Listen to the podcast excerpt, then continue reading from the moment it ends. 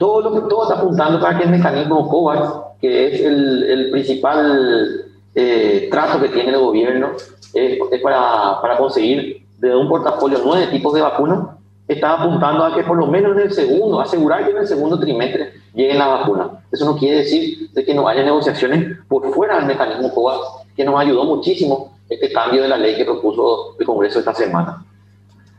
¿Cuántas dosis se comprarán? Inicialmente la campaña de inmunización está apuntando al 30% de la población. ¿sí? ¿Por qué no al 100%? Porque depende mucho de las vacunas. Hoy sabemos que ninguna de las vacunas que está aprobada sirve, por ejemplo, para los menores de 18 años. Entonces, de los 7 millones de habitantes que somos, hay que sacar ya 2 millones, 3 millones que no van a poder recibir la vacuna porque ninguna está recomendada para niños. ¿sí? Entonces, eh, va a depender mucho. Cuando tengamos, puede ser que en las próximas semanas, porque hay vacunas que están haciendo sus ensayos, que sí se están haciendo en niños, si estas vacunas sean aprobadas, nosotros podemos apuntar a ellas. Y si entran al mecanismo COVAX con mayor facilidad. ¿Quiénes serán los primeros en recibirla?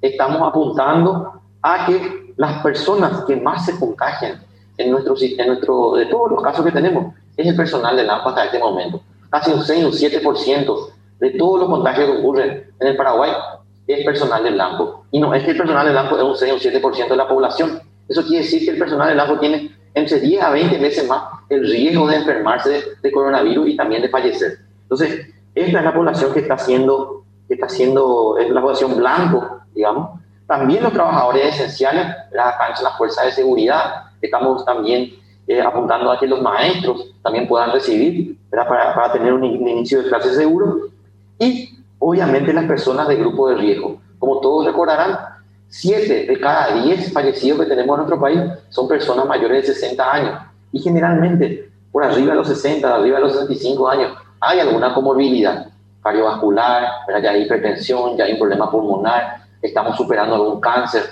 Son estas las personas que van a ser priorizadas, así como es la vacunación contra influenza cada bueno, nada más recordar eh, estos tres, estos cuatro elementos fundamentales para, para medir el riesgo o la gestión del riesgo, como, como solemos decir.